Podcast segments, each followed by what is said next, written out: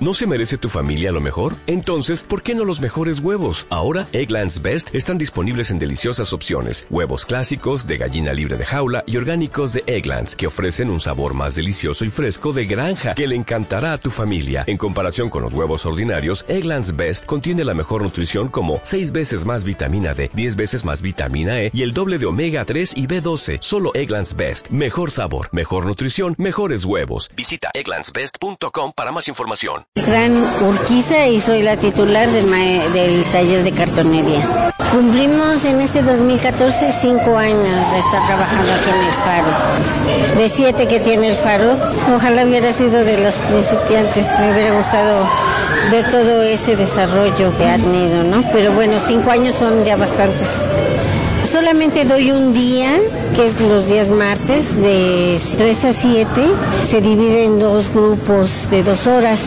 Solamente doy los martes. Me encantaría que fuera otro día más porque siempre nos quedamos con las ganas. para avanzados y para principiantes, para intermedios, porque muchas veces ya no regresan muchos de los que se inscribieron y eso tengo unos avanzados y unos intermedios.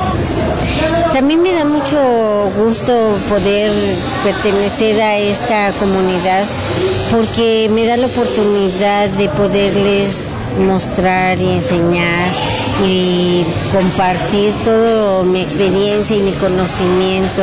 Me divierto mucho, los jóvenes y los niños son muy creativos y me da mucho gusto poder darles mis clases y estar con ellos. Me divierto mucho. Tengo desde, bueno, niños de mayores de 10 años, porque como manejan el cúter, entonces sí les pido que si son más chicos tienen que venir acompañados de sus papás o de alguna persona mayor. Desde niños desde 10 años hasta pues adultos mayores y también tenemos este algunos con capacidades diferentes. Este taller le gusta mucho a las amas de casa, porque pues han visto que esta labor, este oficio, les puede generar algún ingreso adicional en su labor y que lo pueden hacer en su casa. Es un trabajo que realmente pues, lo puedes hacer en un espacio pequeño y que no requiere más que de un poquito de orden para no manchar, pero es un trabajo que puedes hacer muy fácilmente en, tu casa. El taller es el taller de cartonería, cartonería y reciclaje, porque muchos de nuestros trabajos usamos material de reciclado para, pues aparte para ayudar a la no contaminación, también nos ayuda a trabajar más rápido y hacer volúmenes como los PETs y eso. El taller de radio y radioarte presentes en el octavo aniversario de Faro Tláhuac.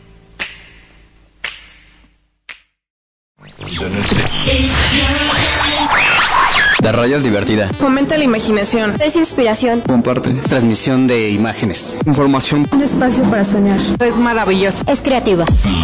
Más radio. Todos los sábados a partir de las 11.15 de la mañana. Solo por frecuencia FT. Los contenidos de este programa son íntegra responsabilidad del equipo de producción y no representan la filosofía de frecuencia FT.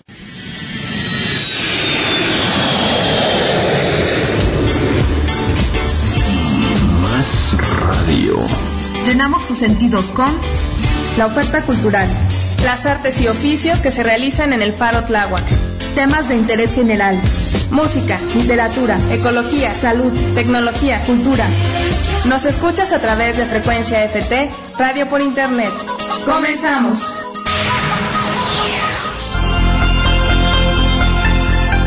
Hoy, en Más Radio, les hemos preparado un programa muy especial con la información más relevante de la inauguración del festejo del octavo aniversario de la Faro Tláhuac. Hablaremos de la mesa redonda Manos a la Obra Autoorganización, en la que participaron la Galería José María Velasco, Campamentos Unidos AC, Foro Alterarte, Olinca Radio, La Cebada, entre otros. La charla Huerto Urbano Demostrativo, a cargo del mentor de la Faro, Rubén Treviño. La presentación de las exposiciones, Sensitiva Presencia y Mentores. La inauguración formal de nuestro festejo y una probadita de lo que vivimos en nuestro ya tradicional concierto Tlahuándalo 4. Todo esto aquí, en Más Radio.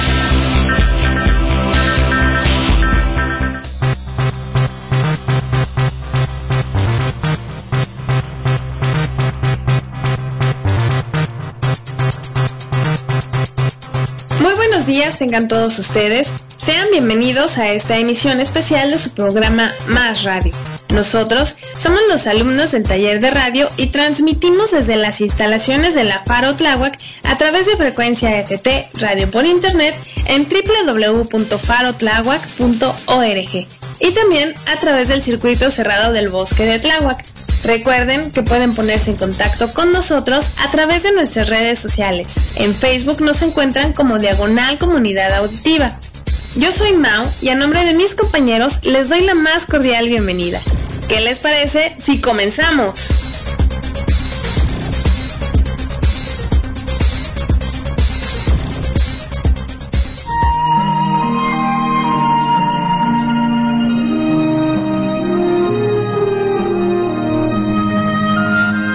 Ha procurado durante estos ocho años de vida una serie de acciones encaminadas a la creación de una comunidad viva en el interior de un floreciente bosque. Hemos pasado por tiempos buenos y malos. Luces y sombras nos han acompañado. Bordeamos la censura y autocensura. Asumimos las llegadas, ausencias, reencuentros, pero sobre todo tenemos el reconocimiento de todos aquellos que nos han permitido desplegar nuestra labor y miradas en comunión, las comunidades, a las que debemos nuestro respeto y nuestra admiración. Palabras de Martín González Mercado, líder coordinador de la Faro Tláhuac.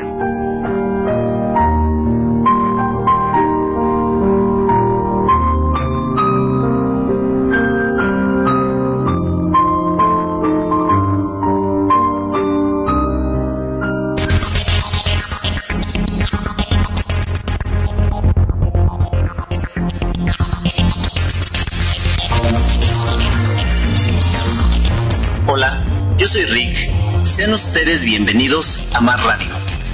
Para continuar, les comentamos que la celebración del octavo aniversario de la Faro Tláhuac, que se llevó a cabo el pasado 8 de mayo del año en curso, se inició desde muy temprano, después de que la naturaleza nos recordara su grandeza, con un temblor el cual puso nervioso a muchos y a otros removió recuerdos, sin que sucediera algo grave.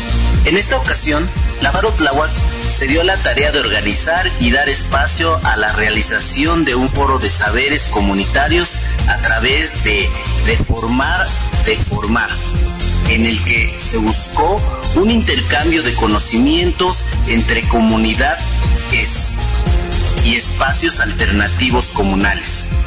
Esto sucedió a las 11 de la mañana con la presentación audiovisual de ocho proyectos comunitarios provenientes de Alterarte, Centro Cultural La Cebada, Centro Cultural La Pirámide, Foro Arteria, Sublevarte, Asamblea Comunitaria Miravalle, Radio Zapote e Ingenios Culturales.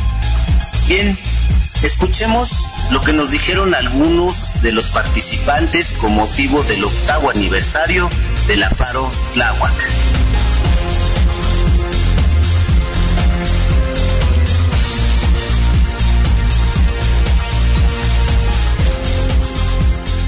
Soy Sergio Barrientos, formo parte aquí, de aquí de la comunidad de, la Miguel Hidalgo. Tengo un espacio que se llama Foro Arteria aquí a unas cuadras de aquí. Creo que está bien, hay una diversidad de promotores, hay gente que vive en diferentes lugares también de, aquí de la delegación y fuera de la delegación, aunque a lo mejor sí hace falta un poquito de más precisión, saber reconocer para qué se hace esto, que no sea a lo mejor una actividad más dentro de, la propia programación del faro, sino que a lo mejor eh, tenga un poquito más de repercusión o tenga mm, digamos, más substancia. Y me refiero también al público de gente que se invita, que sí deberían de, estar presentes aquí. Por ejemplo, los comuneros deberían estar presentes, eh, los grupos de artesanas, deberían estar presentes los grupos infantiles de los pueblos. Entonces esa representación es importante en un lugar tan importante que es como el Faro de Tlavo. Considero que sí debería de tener más apertura, debería de tener un poquito de más difusión para poder hacer a lo mejor más amplio el debate y que más grupos de la propia delegación participaran porque a lo mejor como dijo uno de los ponentes,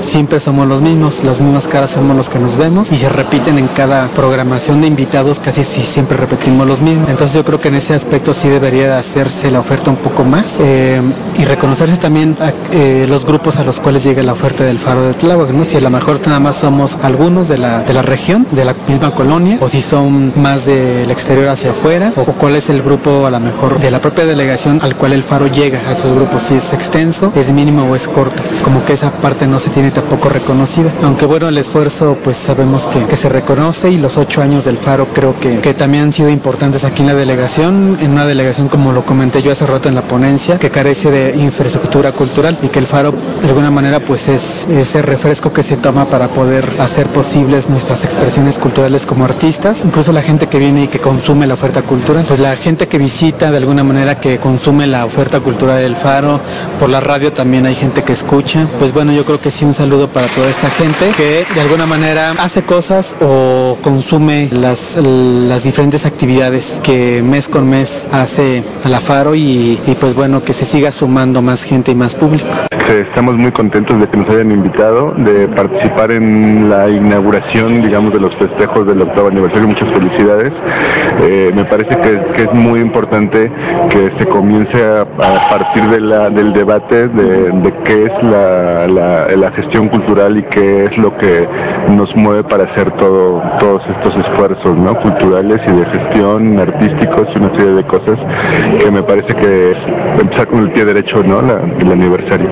Soy Manuel Trujillo, vengo de la Cebada, del, de la Cebada Arte y Comunidad Xochimilco y les deseamos un, otros ocho años ¿no? de, de Tláhuac. Sí, es una experiencia magnífica porque bueno, nos da la oportunidad de exponer lo que hacemos, no en solitario, sino es importante que nosotros mostremos lo que hacemos en colectivo y, que tiene un beneficio a la comunidad, ya que el Faro se dedica precisamente a, difundir y es un espacio libre donde se puede difundir el arte y la cultura. Bueno, creemos importante ser partícipes de este encuentro, de este evento, de este aniversario del Faro, porque bueno, nos dedicamos precisamente a estas actividades y este bueno, alterarte como parte de la cultura comunitaria, creemos de muy muy importante la labor que hace el Faro. Bueno, pues eh, un, saludote y una felicitación a el Faro y a todos los todos los que hacen posible las actividades del Faro.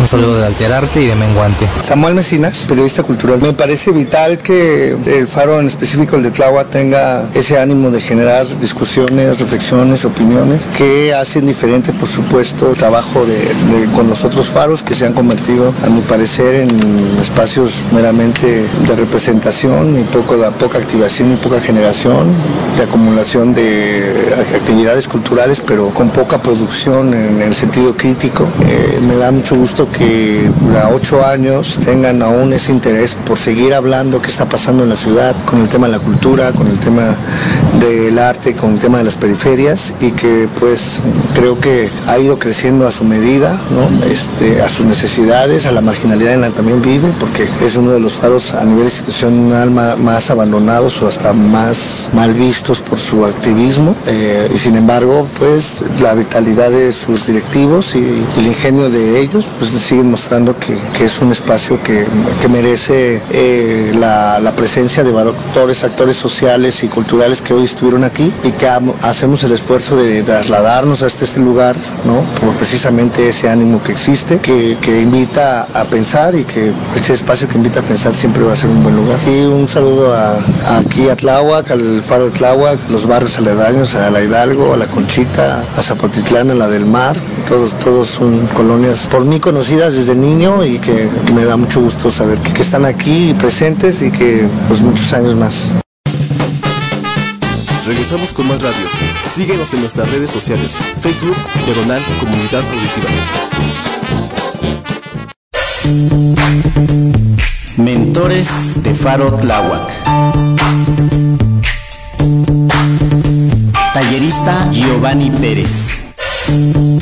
Egresado del Centro de Educación Artística Frida Kahlo por el Instituto Nacional de Bellas Artes en la especialidad de danza, desarrollándose como bailarín de danza contemporánea. Su entrenamiento ha sido variado en técnicas como ballet, release, orton y danza aérea. Ha bailado con diversos grupos independientes de danza contemporánea como Cordax, Contratiempo Danza Teatro, Fractura, Eleusis, Ejat, Urbe Cuerpo, Artesanarte, Tadeco Teatro y Fatum. Es director de la compañía Kinestesia Nómada Vuelo Escénico. Tallerista durante el 2010 en Conaculta, Chiapas, a dar curso de danza aérea para niños y adultos en Tuxtla Gutiérrez. Actualmente se desempeña como titular en Secretaría de Cultura, Faro Tláhuac, Fábrica de Artes y Oficios en el taller de danza aérea para niños y adultos y docente titular en Educación Artística dentro del sistema escolarizado a nivel primaria y secundaria.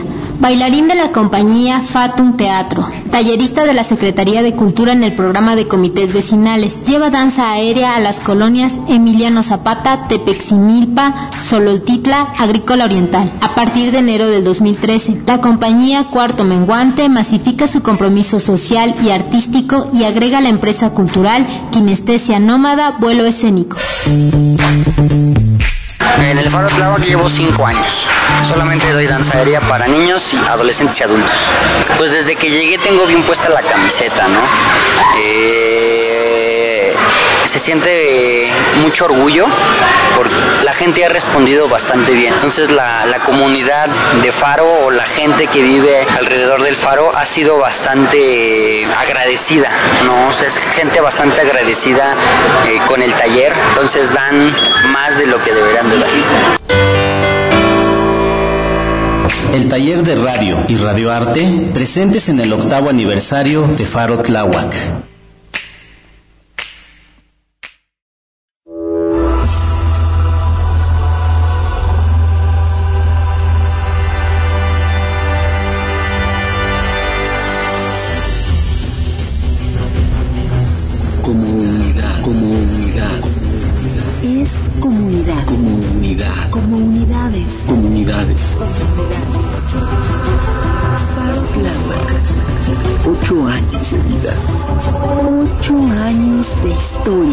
Ocho años. De comunidad. Comunidad. Comunidad. Comunidad viva.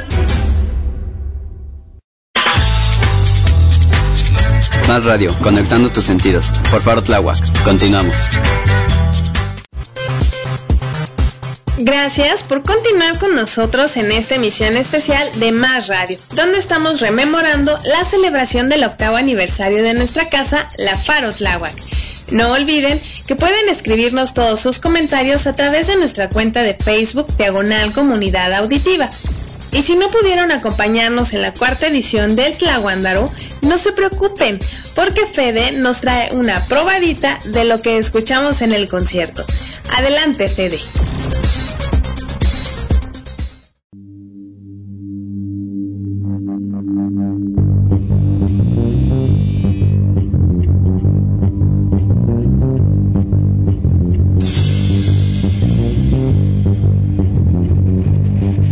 Gracias Mau y muy buen día a todos nuestros radioescuchas. Soy Fede y nos encontramos una vez más transmitiendo por frecuencia FT Faro. El pasado 7 de junio de 2014 se llevó a cabo la cuarta edición de nuestro ya tradicional Tlahuándaro, el cual contó con la participación de los grupos Sonido Gallo Negro, Matorralman, Twintons, La Ponzoñosa, Lázaro Lugo, Dorian y DJ Papix 75. Así, para todos aquellos que no pudieron asistir y también para todos aquellos que asistieron y quieran recordar, a lo largo de este programa les estaré presentando una breve reseña de algunos de los grupos que participaron en dicho concierto. Y para dar inicio, escuchemos la siguiente cápsula que les preparé sobre el grupo Lázaro Lugo. Disfrútenlo.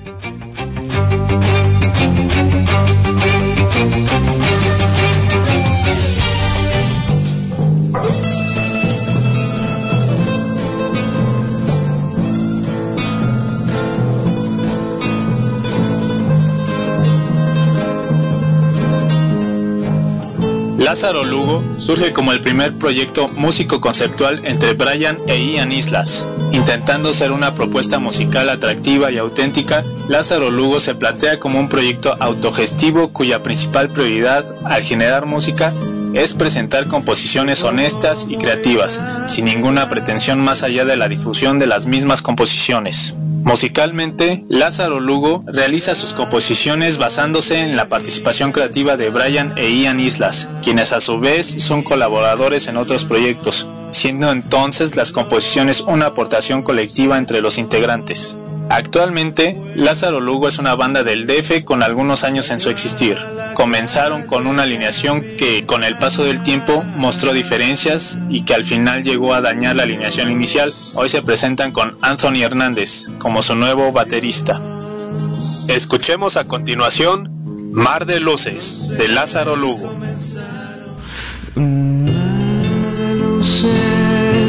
empaña la veces me siento desencantado, pero él tenía una caja de espantos que solo entonces cambiaba las cosas.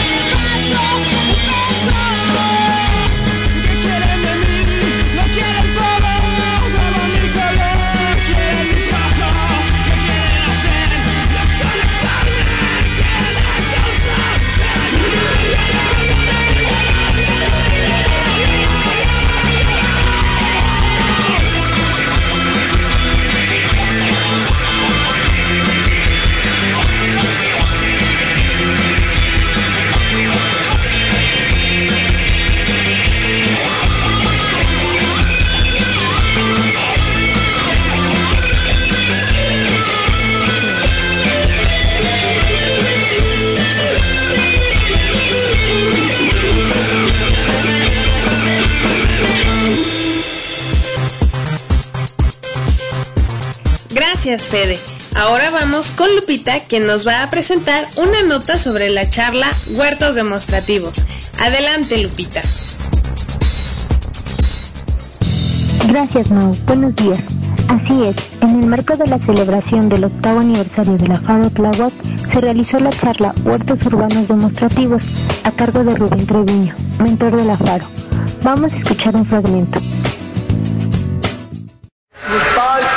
Tláhuac, Xochimilco es de los pocos eh, rincones, espacios que quedan en la ciudad para hablar de estos importantísimos temas.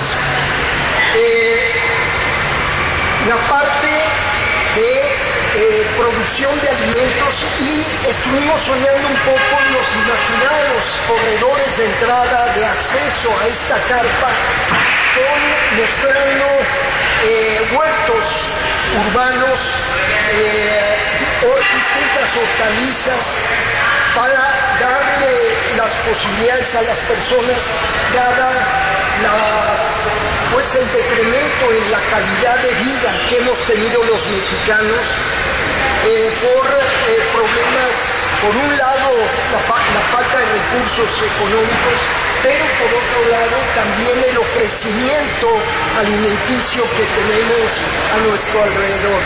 Los supermercados, el tipo de alimentos que nos ofrecen y además que quizás muchos de ustedes ni se imaginan lo que están verdaderamente eh, cocinando en sus casas y comiendo. Les puedo decir y les puedo garantizar que nosotros hace 50 años nos nutríamos mucho mejor de lo que los mexicanos lo hacen en la actualidad.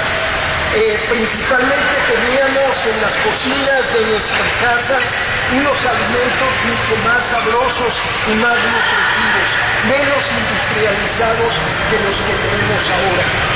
Entonces, Alejandro y un servidor, insisto, estuvimos pensando en estos espacios, compartir con la comunidad de, de experiencias agrícolas, de rescate agrícola.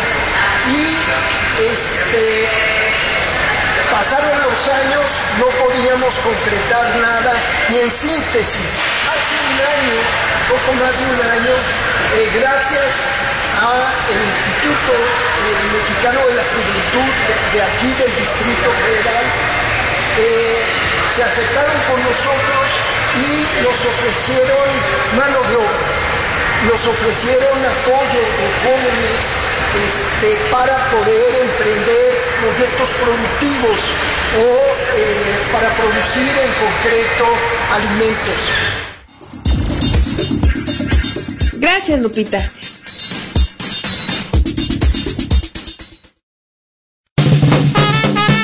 Regresamos con más radio. Síguenos en nuestras redes sociales. Facebook, Diagonal Comunidad Auditiva. Cursos y talleres de Faro Tláhuac.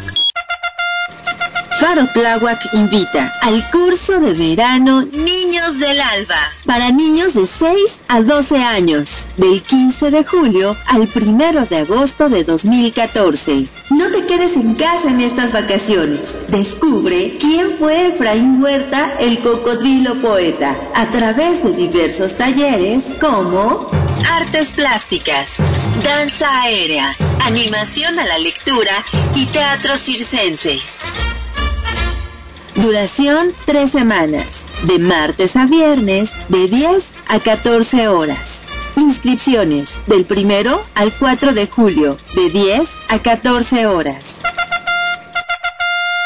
Requisitos. Una foto tamaño infantil del menor que tomará el curso. Una foto tamaño infantil del padre, tutor o de la persona que lo recogerá. Copia de comprobante de domicilio reciente. Copia de identificación oficial IFE del padre o tutor. Copia del CURP o acta de nacimiento del niño. Llenar una carta responsiva. Sin excepción, no se inscribirá a ninguna persona con documentos incompletos. Entrada libre previa inscripción. Servicios a la comunidad y medio ambiente. Medio ambiente. De Faro Tláhuac. Amor es sin violencia. Amor es sin violencia. Campaña de prevención de embarazo adolescente. Conjuga. Miradas, besos, experimentación. Aprobación, caricias, acuerdo, ganas, sabores, urgencia. Rimón, planchón, free, free, rapidito, sexo. ¿Va? Va, pero con condón.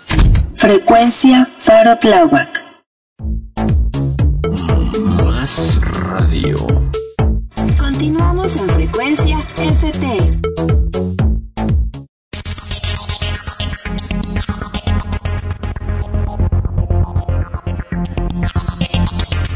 Qué bueno que se quedaron con nosotros. Pues hoy tenemos un programa súper especial. Estamos rememorando la celebración del octavo aniversario de la Faro Tláhuac. Y continuando con las actividades que se llevaron a cabo con motivo de la celebración, viene Maus a presentarnos la siguiente nota sobre la mesa redonda que se realizó con el tema Manos a la obra, autoorganización. Hola Maus, el micrófono es todo tuyo. Platícanos.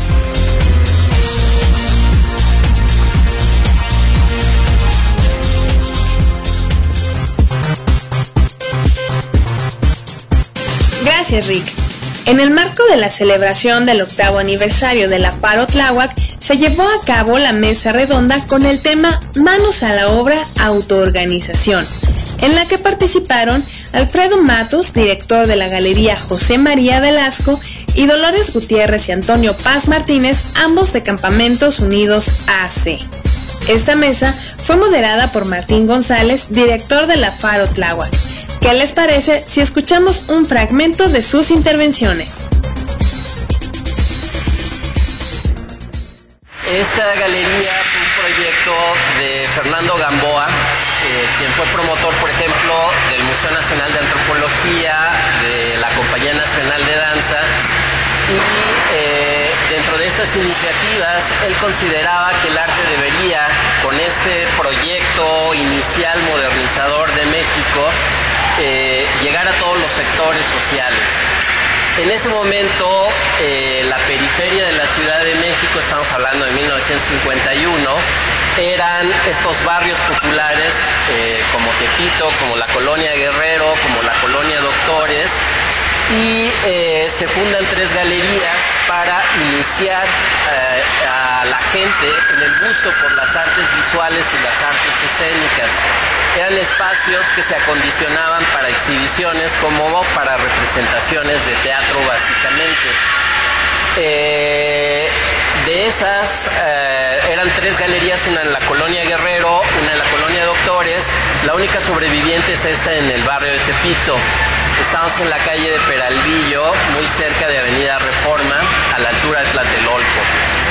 El devenir de, esta, de este espacio, eh, con esta visión, primero era formar públicos nuevos en arte, pero ya para los años, finales de los años 60 y 70, en la medida en que se diversifica la oferta cultural, también el enfoque gubernamental, que originalmente y lo sigue siendo, es muy verticalista, es nosotros aportamos y vamos a distribuir la cultura al pueblo sin percibir que la sociedad, las comunidades, eso que llamamos pueblo, eh, también tiene que aportar y retribuir a la sociedad. Eh, con esta visión, el enfoque del arte se va hacia el sur de la Ciudad de México, se desarrollan una serie de museos en el sur y se desatiende esta zona del nororiente de la Ciudad de México. Eh, con esa visión eh, queda como casi en el limbo, en el olvido, la, la galería y es hace unos 12 años que un artista, es precisamente un artista, porque después son, son, dos personas, una maestra primero, Elena Olachea, la directora que dura alrededor de 23 años, y luego su esposo, eh, quienes mantienen como administradores este espacio. Eh, bueno, primero antes que nada Alterarte nace como por ahí del 2001, 2002, como una necesidad, eh, yo creo que en muchas partes de la ciudad, de llevar eh, arte y cultura a las colonias y ofrecerles una alternativa de distracción, dejando por ahí cuestiones como es la televisión que, que tanto daño hace a la sociedad y manipulan, ¿no? Entonces eh, nace como esta necesidad, primero como habitante o vecino de una colonia eh, ubicada acá al, oriente del Distrito Federal, pegada o colindante con, con Iztapalapa, lo que eso conlleva que haya dificultades mayores para poder estar teniendo el acceso a una a una a, una, a un amplio cartel de actividades, ¿no? Eso lo, lo, conjuntamos con la falta de presupuesto que siempre nos dicen las autoridades que existe y que siempre el presupuesto sabemos que se desvía y a final de cuentas por ahí el presupuesto cuando llega a sus informes de gobierno resulta que fue aplicado esto aquello y, y, no, no sucede así. Entonces como, como necesidad como necesidad de del habitante de esta colonia, eh, nos embarcamos en esta, en esta tarea de estar trayendo actividades primero a las colonias y luego entonces como artista también independiente existe otra parte de necesidad que bueno es la de poder tener espacios para exponer eh, lo que uno hace como artista y la otra es crear espacios donde habitantes o vecinos puedan estar teniendo el acceso no nada más a la diversión del momento sino a los talleres que puedan tener un amplio reconocimiento después entre, entre los vecinos. A partir de ello comenzamos llevando algunas actividades culturales y después eh, a raíz de la de, la, de los propios vecinos que tenían esta, este pequeño conflicto de decir, bueno, sí, ya nos traen actividades, pero ¿cómo podemos darle seguimiento? Tenemos niños, nosotros mismos tenemos necesidades, aplicamos una serie de, o un tipo como consulta, en la cual nos arrojó básicamente algunos datos, como es que por un lado querían manualidades, ¿no? Las amas de casa, etcétera, querían manualidades para poder estar relajando incluso, olvidar un poquito la, la rutina diaria, pero por otro estaban sus, sus niños y adolescentes que, bueno, tenían otras necesidades, como en ese momento fue la pintura y la música. Nosotros eh, le agregamos el impartir talleres de ajedrez y así les dimos un, un abanico de posibilidades en las cuales empezamos impartiendo ajedrez, dibujo, graffiti, perdón, em, fotografía, un taller de fotografía y algunas actividades de cine debate. Esto se fue llevando poco a poco eh, con muchas problemáticas que ya comentan muchos de ustedes, que es la falta de presupuesto, porque obviamente el hacerlo solos implica muchas dificultades. De ahí se, se trató de buscar obviamente apoyo de gobierno, que es lo primero que se buscó, pero también con los propios vecinos y entonces los vecinos se acercaban incluso si hacíamos alguna rifa, decían, ah bueno, yo pongo esto para estar rifando en alguna actividad y poco a poco así funcionamos. Una parte eran las donaciones y seguimos haciéndolo así con algunas actividades. En la actualidad eh, estamos conformando ya una parte que no nada más es eh, nosotros. Eh, Alterarte ya se conforma también de el ingreso de una compañía discográfica, este, es un sello discográfico más bien se llama Revuelta Sonora y que también busca desde las bases, ahí el nombre, ¿no? Revuelta Sonora y nosotros que tenemos un estudio eh, un estudio de grabación en el cual ofrecemos algunas algunos paquetes para que puedan estar teniendo los chavos que no pueden ir a grabar a un gran estudio, puedan estarlo haciendo allí, pero también con este sello discográfico que es Revuelta Sonora, que también bajamos a las comunidades a llevar actividades, pero también les damos alternativas. Eh, por último, eh, hemos eh, trabajado, por ejemplo, últimamente también con el Faro, aquí dar las gracias al Faro de, Ori- el Faro, Faro de Tláhuac, y eh, buscamos el acercamiento con unos compañeros de teatro, que aquí está una de ellas como representante, que bueno, es de Cotzali, en lo cual eh, estamos ampliando nuestro abanico y llevando también actividades de teatro a las calles y posteriormente pues yo creo que estará por aquí en el, en el faro. Pero a grandes rasgos es lo que busca hacer eh, Alterarte. Tenemos un festival que este año ya será la segunda ocasión. Empezó a realizarse en las colonias, después de un poco más grande aquí en el faro el año pasado se denominó Alterarte Fest. Eh, Tláhuac, ahorita ya lo llevamos también a Nesa hace como dos meses. En julio lo estaremos llevando eh, a Iztapalapa y regresamos por ahí de agosto, habíamos planteado algunas fechas para realizarlo nuevamente aquí en, en Tláhuac, pero invitamos incluso artistas de Ameca Meca, de otros lados, radios, radios, la vez pasada estuvo el Cuervo Radio, y este, para que este, esta oh, alternativa se esté realizando, ¿no? ¿Recuerdas el 19 de septiembre de 1985? Dice, ¿qué pasó ese día? Ese día muchos se acuerdan de ese movimiento. Dice, ese día la Madre Tierra nos demostró que aún está viva. Ustedes lo constataron hace un momento. Entonces, este, comenzó a temblar y varias casas cayeron y edificios, gente quedó sepultada. A nadie le interesaba, pero cuando vieron eso, supimos por fin que estamos vivos. Y queden y que dentro, dentro de todo esto debemos estar unidos. Este es el principio de el nacimiento de esta organización. Nació a raíz de los signos del 85. Se unieron dos vecindades que comenzaron a ver cómo se necesitábamos unos a los otros. Pero no nada más fue la autoconstrucción de una casa, sino también se buscó la salud, del bienestar de la gente, el tratar de unir a los jóvenes, de, de, verlos cómo trabajaron. La mujer tomó mucha, la mayoría de la parte en la, los chavitos ayudaban, pero no nada más fue eso. También se buscó el tener la salud, el arte. El arte tomó también Asimismo, tuvimos la oportunidad de platicar con ellos. A continuación, vamos a escuchar lo que algunos de los participantes de esta mesa redonda nos dijeron con motivo del octavo aniversario de la Faro. Alfredo Matus, Galería José María Velasco de Limba. Me parece increíble que se hagan estos encuentros donde diferentes posiciones, o sea, hay un mismo iniciativa y objetivo en común, que es la difusión de la cultura, la interacción social, pero la manera en que se han aterrizado los proyectos este, por sus diferentes historias, por sus diferentes enfoques, eh, enriquecen este panorama de la gestoría y la promoción cultural.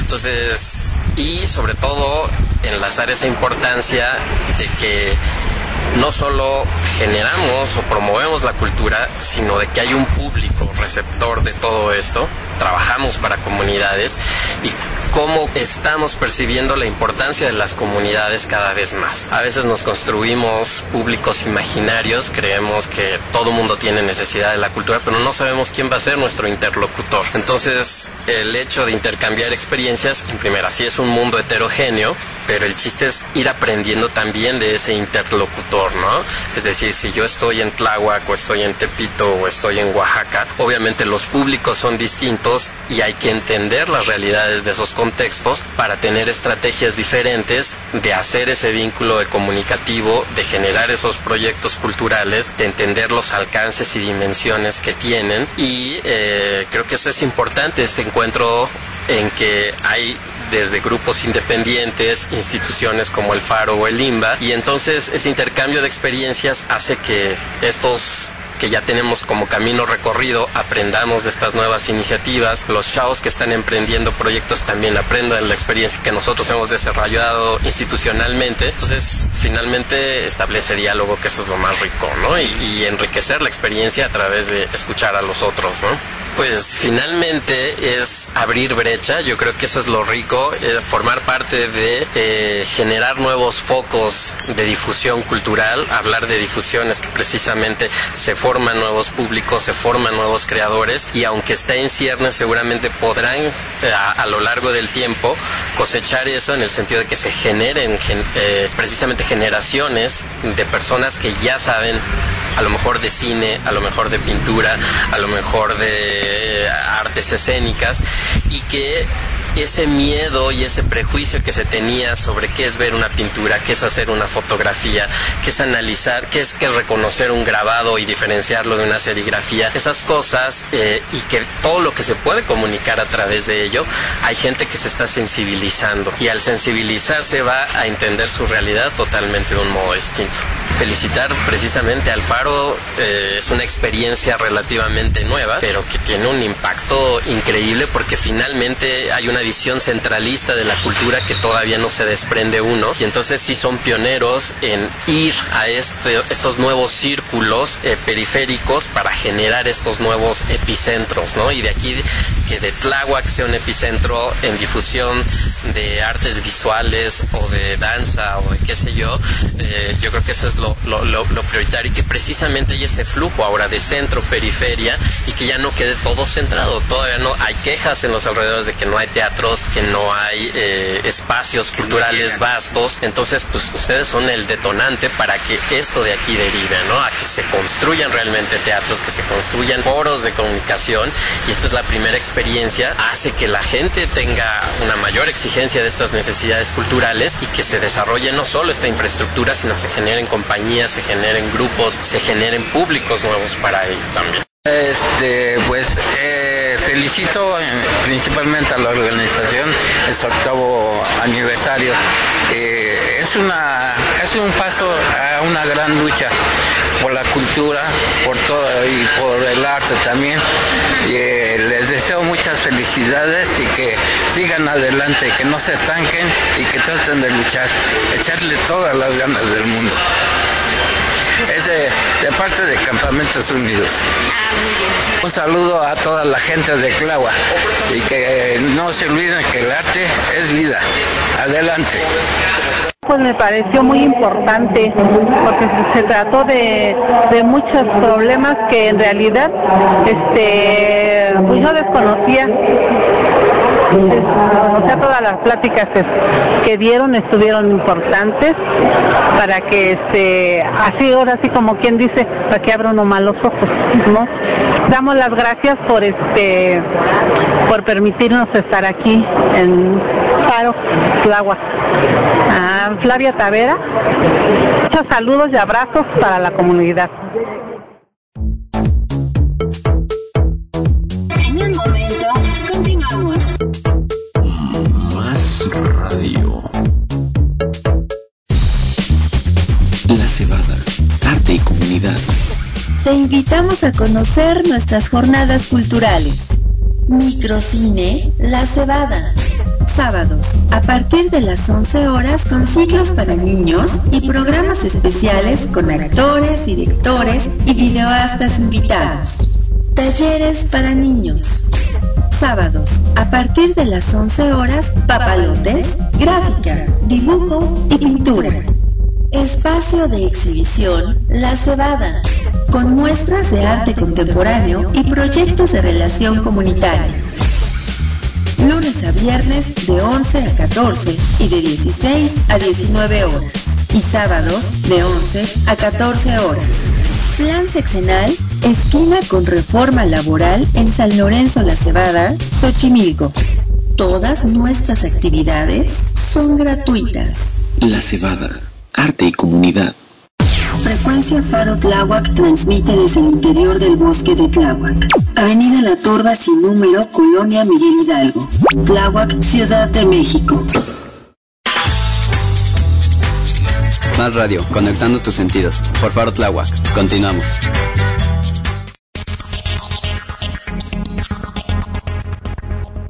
Ya regresamos del corte. Mil gracias por estar con nosotros en esta remembranza. A continuación, otra probadita del Tlahuándaro 4. Fede, por favor.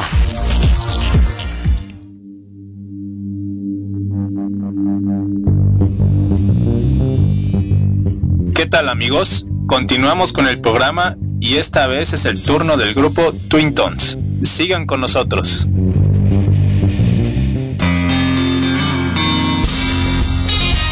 Los Twin Tones inician a finales de 2002 por López en la guitarra principal, Martínez en el bajo, Casasola en la batería, Huerta en samplers y órgano y Gutiérrez en la guitarra base.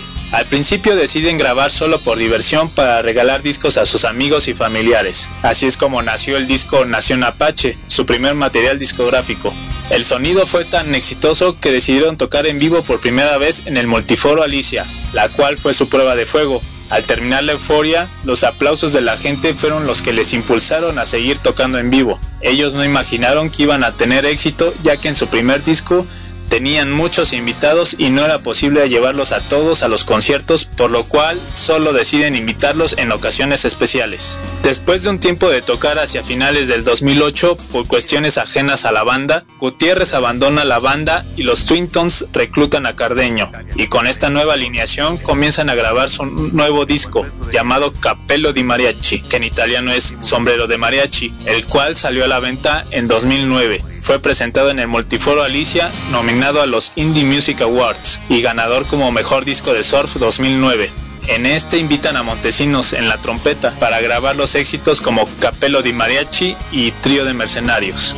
La alineación se mantiene hasta ahora con los mismos integrantes y se han agregado otra trompeta y a Lucio de los Santos en la flauta, con los cuales graban su último disco hasta ahora, llamado Trío de Mercenarios, el cual está compuesto de reversiones de soundtracks spaghetti western como los de Ennio Morricone. También cuentan con contribuciones hacia varios discos como el Surf Mex y otros más de grabaciones Alixia. Escuchemos a continuación Capello di Mariachi, de los Twin Tones.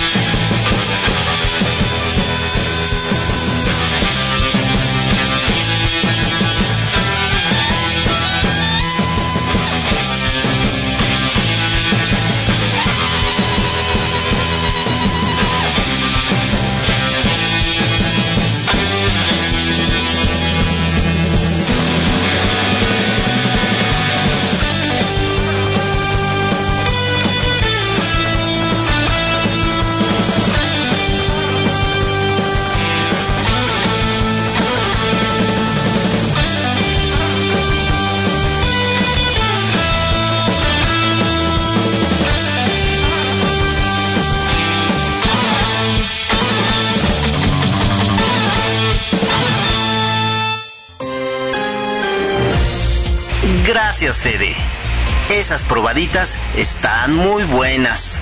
Y llegamos a la parte medular del día, es decir, a la inauguración de la celebración del octavo aniversario. Y ahora viene Lupita con más información al respecto. Lupita, el micrófono es todo tuyo. Gracias, Vic. Pasadas las 3 de la tarde del 8 de mayo de 2014, se llevó a cabo la inauguración del evento a cargo de las autoridades de la Secretaría de Cultura, de la Delegación Tláhuac y de la FARO. Vamos a escuchar un fragmento de lo que sucedió.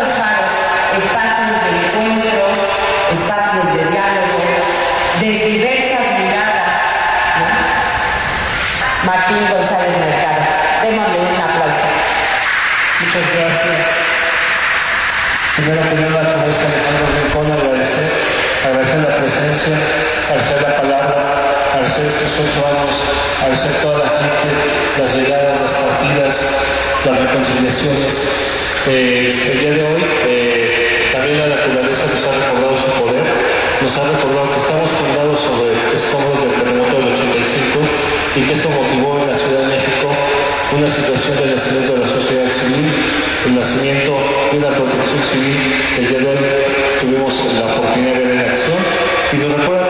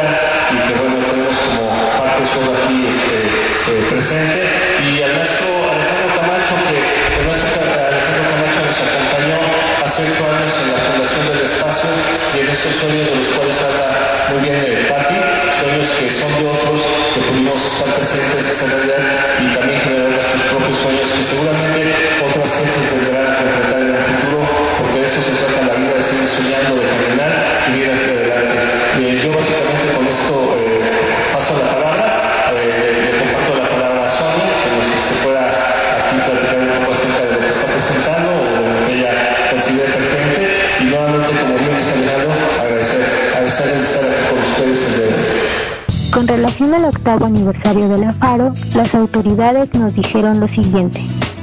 Mi nombre es Agustín Estrada, toda la tropa me conoce como Cali. Tengo la fortuna de dirigir la red de faros de la Secretaría de Cultura. La red de faros la conforman el faro Milpalta, faro Tláhuac, faro de Oriente y el faro de Indios Verdes y en un futuro el faro de Aragón. Yo creo que ocho años se dicen fácil, pero si lo ves en frío, está pasando y están formando su primera generación. En la historia, una generación se conforma cada siete años. Cada siete años, diría, diría Luis González y González, es una generación. Y ustedes ya en estos ocho años están formando su primer generación farera, lo cual es de suma importancia. ¿Por qué? Porque finalmente es lo que te va dando ese arraigo en la comunidad. Esa generación ya tiene otra mirada de mirar, ya tiene otra perspectiva de vida, ya tuvo un acercamiento al arte y yo creo que es ahí en donde se está consolidando y donde se está sembrando toda esta presencia. Y yo creo que el andar de este faro no es diferente a los otros. Muchas veces lo hemos operado desde la trinchera y por qué no decirlo contra las cuerdas, pero yo creo que estamos por primera vez en la historia del, del faro y de hora de los faros entrando a un episodio de tranquilidad, de planeación, ya que la mente creadora del Faro de Oriente de los faros pues es ahora nuestro secretario. Entonces yo creo que desde ahí pues podemos sentarnos a reflexionar, sentar a ver cómo vamos a formar la otra futura generación.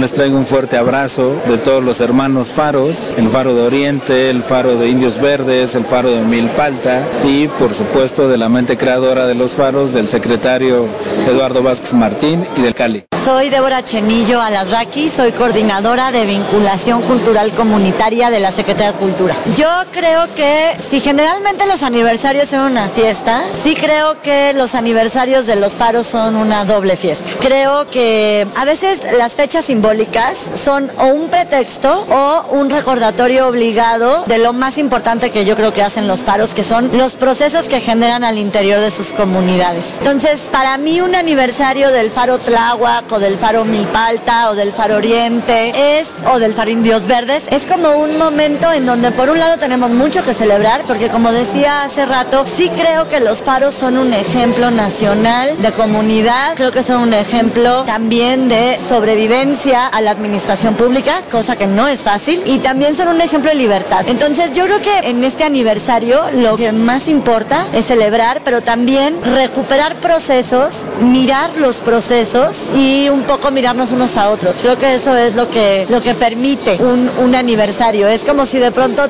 permiso de parar un poco y mirarte y mirar al otro desde un lugar ligeramente distinto al de la cotidianidad. Entonces creo que pues no queda más que celebrar y de verdad vuelvo a repetir, yo me siento muy honrada de poder participar de este proyecto. Pues yo invitaría a todos los radioescuchas a que visiten el faro, que de pronto tenemos una idea como que el arte o la cultura puede ser algo que no se parece a nosotros, que puede ser cursi, que puede ser anticuado, que eso lo hacen otras personas que pues quién sabe dónde están, pero yo los invitaría a que vinieran porque creo que si vieran lo que yo estoy viendo ahora, se identificarían mucho más de lo que creen con todas las actividades que hace el faro. Así que pues felicidades otra vez. José Enrique Arenas Lavana, director de Servicios Culturales, Recreativos y Promoción Deportiva. Primero que nada agradecer la invitación que nos hace el compañero Martín González Mercado, líder coordinador de proyectos de este faro de Tlagua, con quien hemos podido trabajar de manera conjunta ya durante más de 12 meses. Nos da mucho gusto,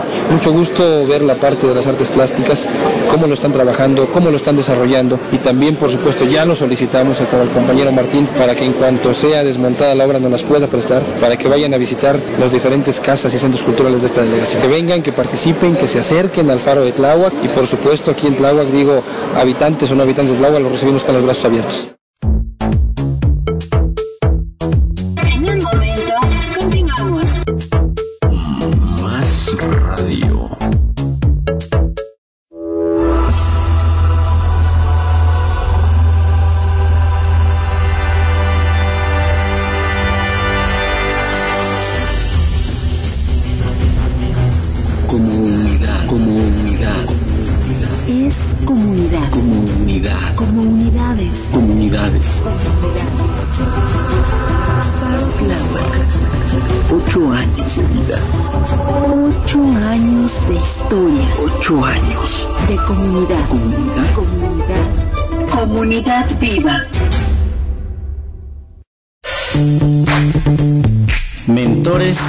De Faro Tláhuac.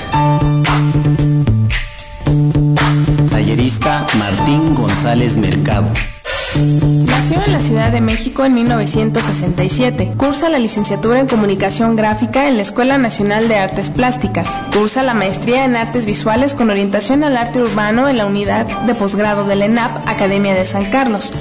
Cursa la maestría en Historia del Arte Moderno y Contemporáneo en el Centro de Cultura Casa LAM. Es miembro de la red interuniversitaria Universidad de Barcelona, UNAM y Universidad Autónoma del Estado de México. Miembro del Colegio Nacional de Artes Circenses y Escénicas CONACIE. Fue beneficiado del Programa Nacional de Educación Artística IMBA Conaculta. Artista fundador del colectivo de intervención urbana Pavimento. Director fundador del taller infantil multidisciplinario. Coordinador invitado para la realización del número 54 de la revista Generación Melquiades Herrera No ha muerto. Participante Memorias del primer Congreso de Contracultura con la letanía ensayo Lo que no somos. Gestor y promotor cultural, fundador de las fábricas de artes y oficios Faro Tláhuac y Faro Milpa Alta. Tallerista fundador de la fábrica de artes y oficios Faro de Oriente. En 2005, Martín González es designado líder coordinador de proyecto para llevar a cabo el establecimiento de dos fábricas de artes y oficios en las delegaciones de Tláhuac y Milpa Alta respectivamente. Desde 2006 y a la fecha es responsable de la dirección de la fábrica de artes y oficios Faro Tláhuac, modelo de atención cultural en la periferia. Como artista visual ha participado en aproximadamente 18 exposiciones colectivas. Tiene aproximadamente 14 participaciones individuales de fotografía, instalación y performance. Asimismo, ha sido asistente y ponente en seminarios, mesas redondas, foros, encuentros, etc.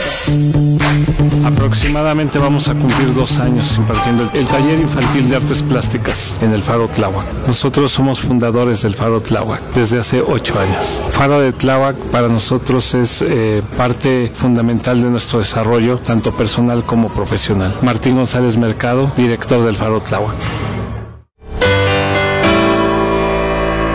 El taller de radio y radioarte presentes en el octavo aniversario de Faro Tláhuac.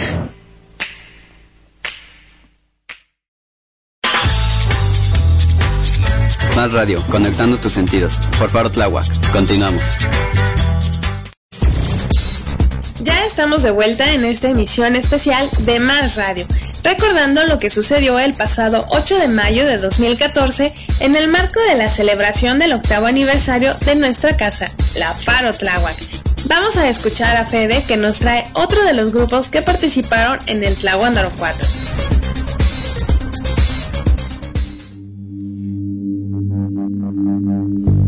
¿Qué tal el contenido que les hemos preparado?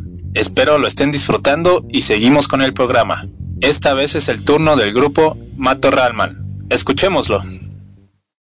A ver, ¿qué tiene de malo que a nosotros nos guste tocar la música moderna?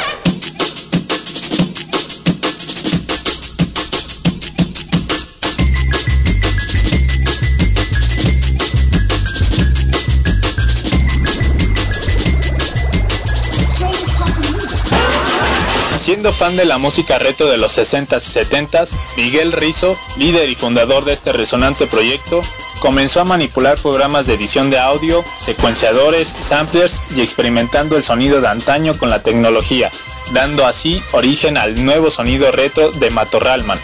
Matorralman es una consecuencia de otra banda llamada El Balneario, del mismo músico y productor y teniendo una amplia colección de temas relacionados con el surf, exótica beat, psicodelia, garage y sci-fi. Ayudaron a proponer un material netamente instrumental acompañado con la proyección de visualizaciones de la época para las presentaciones en vivo, propiciando una alta dosis de fascinación en cada uno de sus shows, logrando así un viaje verdaderamente retro. Matorralman comenzó a tocar con una alineación de dos tecladistas y un liro, ya que la idea no solo se reducía a tocar como lo hacen los clásicos DJs, sino más bien mezclarlo con instrumentos y darle un toque orgánico con una mezcla entre lo vintage y lo actual. En su disco Gateque Estelar, impera un buen groove y desarrolla a través de estructuras el tipo adecuado de sonido, la intención y la melodía para cada corte musical. Esta joya psicodélica incluye 11 tracks que van del lounge al surf, pasando por momentos a gogo y porno beats, con un tratamiento especial con temáticas en su mayoría de chicas, algunos amplios de películas mexicanas y el diseño que corrió a cargo de Jorge Alderete, conocido diseñador gráfico que se involucró en el desarrollo del arte del disco. Así, Matorralman es sinónimo de diversión y efusividad. Desarrolla efectos altamente contagiosos que propicia la manera de gozar, imita hasta al más cohibido y reserva a extraviar los modales y dejarse poseer completamente y sin censura con el estilo musical que no pasa desapercibido. Escuchemos a continuación Go Go Girl de Matorralman. Mamá, ¿por qué no me dejas ser una go-go girl?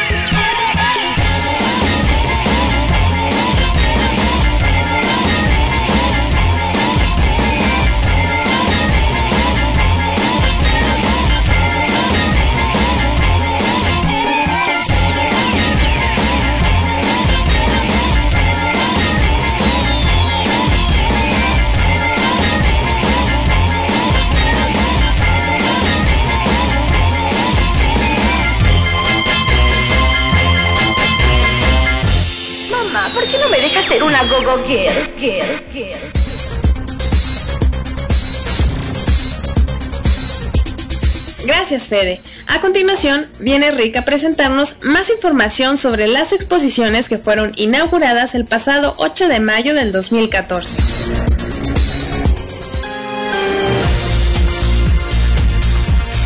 En el marco de la celebración del octavo aniversario de la Faro Tláhuac, se inauguraron tres exposiciones. Nosotros acá, allá ellos. Exposición pictórica, bocetos, dibujos, pinturas y murales de Daniel Manrique, 1939-2010. Sensitiva presencia. Exposición colectiva de fotografía de Irene Cruz, Ivonne González, Lisette Arauz, Sonia Madrigal y Patricia Aridgis. Y la joya de la corona, Mentores. Exposición colectiva de los talleristas de la Faro Tláhuac. Muestra plástica y escénica. Escuchemos lo que los expositores nos dijeron sobre su participación y sobre el octavo aniversario de la Faro.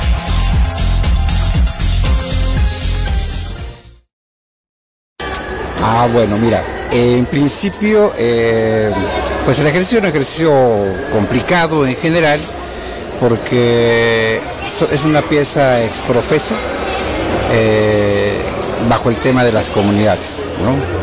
Entonces, eh, nosotros, yo decidí trabajar sobre una figura eh, que es importante en, en términos de la juguetería tradicional, que es una vela, la vela de un papalote. Pero no es la vela de un papalote común y corriente, es la vela de un papalote tradicional que se utiliza todavía en algunas comunidades eh, de la este, zona pu- purépecha de Michoacán, este, que se llama canzacata. Entonces la canzacata tiene ciertas particularidades que la hace igual y diferente al mismo tiempo de otras piezas de, de, este, de papalotes que se construyen en el país, porque esta se elabora con madera de pino, con tiras de madera de pino o de pinabete, como le llaman por allá ellos, ¿no? y son piezas que tienen un formato mayor, un 1,20 más o menos de altura, como por 90 de ancho. Y se utilizan de forma tradicional eh, líneas de cuerda elaborada con ixtle de 200 o 250 metros de largo, entonces son cosas maravillosas y que se juegan, se juegan de manera este, eh, normal, hace un evento, hace un concurso de vuelo, porque esa es una de las cosas interesantes. Eh, en este tipo de eventos que se organizan allá en la comunidad, eh, particularmente en Comachen, eh, este concurso lo que hace es convocar a familias que participan elaborando velas de diseños complicados. Entonces la tomamos como un ejemplo a esto que hacemos nosotros aquí en el Faro, porque bueno, lo que se buscaba era tratar de sintetizar un poco la, información que proveemos a los alumnos. Eh, ¿Por qué el papalote? Porque el papalote es un poco de matemática, es mucho de geometría, es mucho de colorido. Además nos ayuda a entender muchas cosas sobre la juguetería que no conocemos. Y es que la juguetería es equilibrio. Y, la, y el papalote, para que pueda volar, además de que pueda ser muy bonito, tiene que ser simétrico. Eso es lo que enseñamos a los muchachos, a todos los alumnos, que en la construcción la simetría es fundamental y en la juguetería es básica. ¿no? Entonces eh, se hizo eh, a partir entonces de esta idea de, vela, eh, construir una vela, a partir de- de- del cruce de, líneas, debajo de los colores que aparecen ahí hay un entramado de líneas que para nosotros o para mí significaba ese trabajo que se hace de construcción eh, con la comunidad. Es como una trama, no como una tela, ¿no? que está por debajo, eh, en donde nosotros vemos solamente el colorido, pero debajo de, de- de esos colores están todas las líneas con las que se van construyendo y así se construye la sociedad, se construye la comunidad. Mi nombre es Sonia Madrigal, yo estoy en el taller de fotografía con Juan José Ochoa. La participación que tengo en la exposición es una serie fotográfica que se llama Los Espacios del Olvido. Es una serie que es fotografía intervenida y tiene que ver con las mujeres de mi familia con toda, todas estas mujeres que de alguna manera siguieron un patrón de conducta heredado y no pudieron tener decisiones o tomar decisiones sobre su vida, ¿no? O si las tomaron no se escucharon o ni siquiera pudieron cuestionarse muchas cosas que ellas vivieron. Entonces es una forma de, de evocarlas y, y hacerles como un homenaje de todo aquello que se quedó oculto y sepultado con- en la memoria. Yo estoy muy contenta de formar parte de la comunidad del Faro de Tláhuac, principalmente porque creo que estos espacios vienen a, como comentaba, vienen a cubrir una necesidad latente que hay en nuestros territorios de eh, estos espacios donde puedas tú crear, dar, imaginar,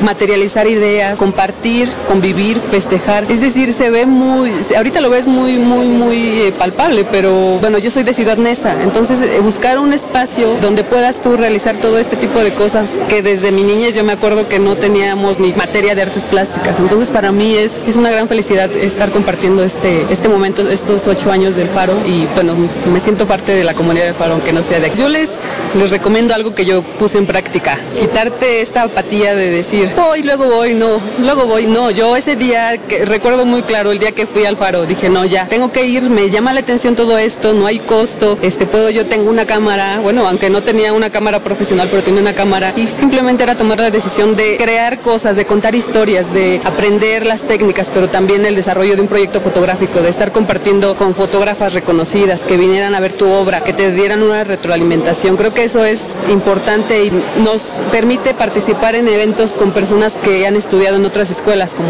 la ENAP, la Esmeralda, es decir, nos da la posibilidad de estar en el mismo ámbito que ellos, ¿no? En el mismo, no, no sé si nombrarlo nivel, pero sí en el mismo espacio que ellos comparten. Eso me, me gusta mucho, por eso los invito. Lo que presento aquí con estos cuadros es el trabajo que hago con fibras naturales y con eh, algunas cosas recicladas. Hablamos de lo que muestro aquí es papel de algodón, algunos reciclados de algodón con fibras de piña, eh, pelos de maíz y hojas de maíz, eh, fibras de, yu- de plátano y yuca y toda esa textura a mí me atrae, ¿no? Porque uno son naturales y uno dentro de mi planteamiento eh, en un cuadro planteo algo abstracto y otro planteo algo más figurativo. En lo figurativo me involucro con lo de la casa, del hogar, lo que tenemos, que son los niños, el perro, el gato, la gallina. Eh, trato de, de mostrar, por ejemplo, yo le puse en zapoteco, provengo de una zona zapoteca de Oaxaca, y le puse casa, ¿no? Yo, que le decimos nosotros. Y, y nosotros somos, este, eh, quiere decir gente de las nubes. Eh, es lo que muestro en esta, este trabajo. Bueno, la obra se llama, eh, es parte de una serie, en realidad son dos ensayos de lo que será comunidades vivas, comunidades híbridas, per se para el aniversario. Y tiene un abordaje, si quieren, un poco icónico, eh, remontándose a figuras sacras. La idea, eh, de alguna manera, es que, que- que, eh, se entienda que efectivamente las nuevas comunidades, las comunidades de hoy, efectivamente tienen creencias y tienen fe, pero las vislumbran de- desde otro punto de vista, de otra manera, con otro lenguaje, desde otra perspectiva, desde otra eh, plataforma de color. Las dos obras que presento, eh, evidentemente, tienen referencias eh, religiosas. A mí me gusta mucho, soy un practicante fuerte del- de la pintura sacra, no porque tengo una gran creencia, sino porque me gusta. Me gusta la parte misteriosa, la parte mística, y de alguna manera traté de, de apoyarme precisamente, ser congruente con lo que hago y ofrecerles a partir de ahí una, una, una propuesta interesante que además no apele a, sangrar las conciencias, ni mucho menos, ¿no? sino que de alguna manera pueda convivir con las partes creyentes y no creyentes, pero que se adecue a partir de una propuesta interesante como es el, el, eh, eh, plastivitral, que es una técnica que hemos generado desde acá, para que ustedes puedan apreciar obra de buena calidad, hecha con las técnicas que yo mismo les enseño, eh, eh, y, pues, con temáticas que eventualmente pues, podrían entrar en el juego de la discusión, básicamente. Una de ellas se llama Moraya eh, Brittany Pérez López, y la otra se llama Ese Millizos Carnalito. Martín González Mercado, responsable de la fábrica de artes y oficios Faro Tláhuac. Presenté, le llamo eh, ejercicio Utopía 1 y ejercicio Utopía 2, que son, es una mixta a través de texturas que sacamos de aquí de la misma fábrica de artes y oficios y que son ejercicios que hacemos con los niños en los cuales a través de diversas texturas que les damos les enseñamos como estas nociones, estos conceptos y en este caso pues es mostrarles cómo lo que su maestro les enseña también lo puede aplicar como propuesta plástica, ¿no? El taller es, es con los niños, pero la propuesta sí está pensada ya como una propuesta ya para, para adultos, pero la idea es de que también los alumnos se enfrenten y, vean el trabajo que tienen sus maestros. En el caso, por ejemplo, de Marcos, en el caso de Marcos que ellos están este, trabajando la parte de una técnica que de- denominaron plastivitral, este, el maestro pues también hace su parte de mostrar cómo hace el plastivitral y también es como confrontar lo que uno enseña a los, a los alumnos ya, pero ya como propuesta personal. Es una mixta, es este, texturas con plantillas. Está combinada y es una especie de stencil eh, y vinílica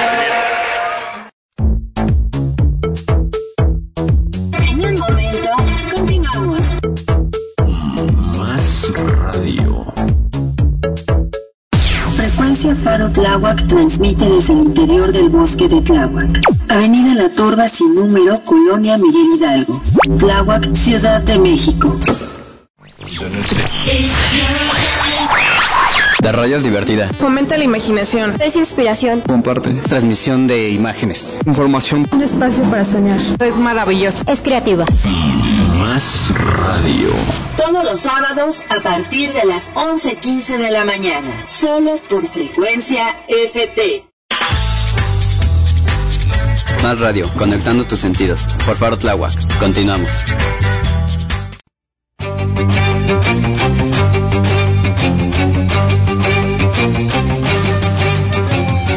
Estamos de vuelta en Más Radio, en esta emisión especial con motivo del octavo aniversario de la Faro. Recuerden ponerse en contacto con nosotros en Facebook a través de la cuenta Comunidad Auditiva. El programa aún no termina y es momento de escuchar al grupo Sonido Gallo Negro. Disfrútenlo y sigan con nosotros.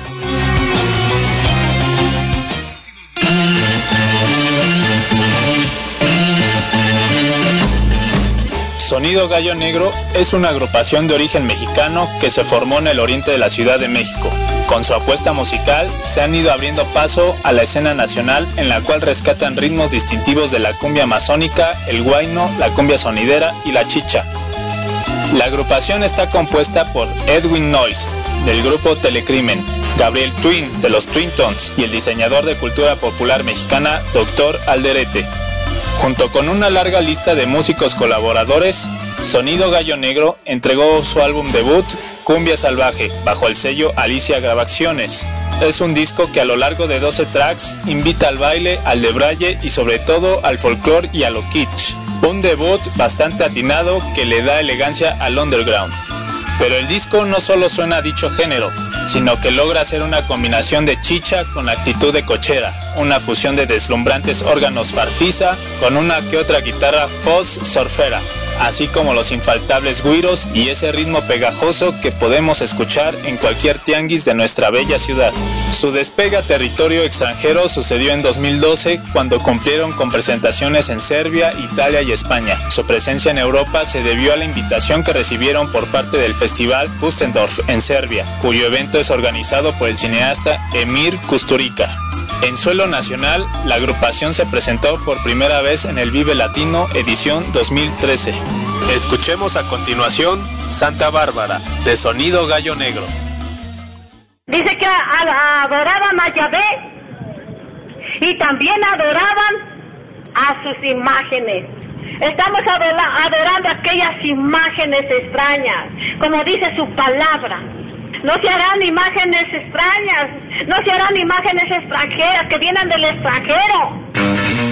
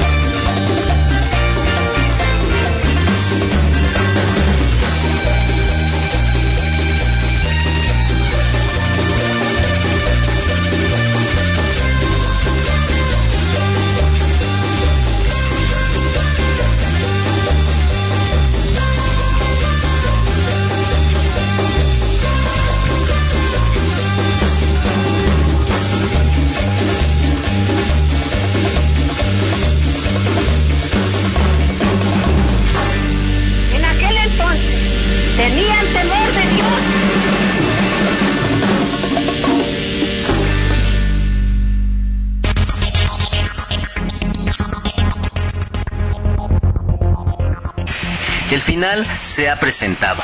Esperamos que hayan disfrutado de este programa especial tanto como nosotros. No olviden escribirnos todos sus comentarios a nuestra cuenta Comunidad Auditiva en Facebook. Yo soy Rick y a nombre de nuestros compañeros Maus, Lupita y Fede, les damos las mil gracias por su preferencia. Sigan en sintonía con nosotros. Próximamente tendremos la retransmisión del Tlahuándaro 4. Gracias y hasta la próxima. El viaje ya terminó. Te esperamos la próxima semana con más de los mejores temas, así como la mejor selección musical. Solo por Más Radio.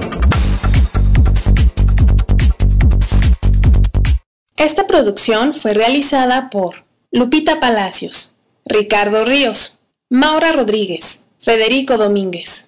Agradecemos los audios grabados por Ana Luz Morales. Más radio. Frecuencia Faro Tláhuac transmite desde el interior del bosque de Tláhuac. Avenida La Torba sin número, Colonia Miguel Hidalgo. Tláhuac, Ciudad de México.